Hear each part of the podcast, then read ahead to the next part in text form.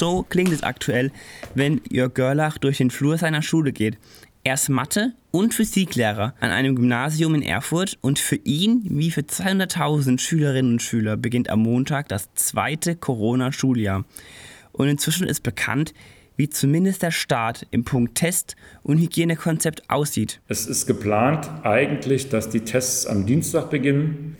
Dann gibt es eine zweiwöchige Phase, wo es eine Maskenpflicht in der Schule gibt, wo zweimal in der Woche getestet wird. Danach wird es eine neue Entscheidung geben. Einen langfristigen Plan scheint es noch nicht zu geben. Klar ist nur, die Inzidenz allein soll nicht mehr über die Maßnahmen entscheiden. Und damit will man auch bei steigenden Infektionszahlen sicherstellen, dass Kinder und Jugendliche in der Schule lernen können. Das ist auch vom Leistungsaspekt her sinnvoll. Denn Studien haben gezeigt, dass Distanzunterricht fast so ineffektiv ist wie Schulferien selbst. Und das liegt auch daran, dass es den meisten schwerfällt, in Eigenregie zu lernen.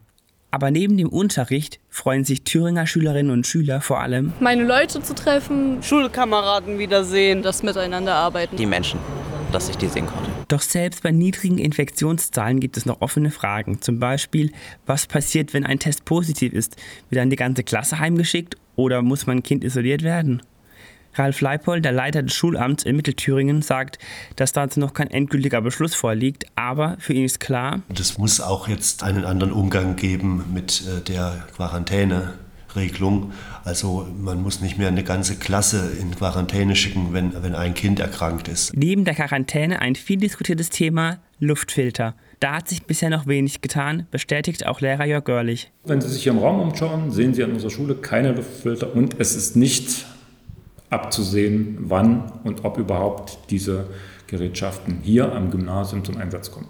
Im Moment ist es so, dass wir nur ein Prinzip haben, lüften, lüften, lüften. Dass sich am Zustand bald etwas ändert, ist nicht wahrscheinlich. Und das liegt nicht nur daran, dass das Geld für die Geräte fehlt. Laut Ralf Leipold vom Schulamt hakt es noch wo ganz anders. Es geben teilweise die Stromnetze überhaupt nicht her. Die sind nicht dafür ausgelegt, dass nochmal 2 kW Leistung abgezogen wird. Das würde alles zusammenbrechen. Letztlich wird man, wie oft in der Pandemie, abwarten müssen.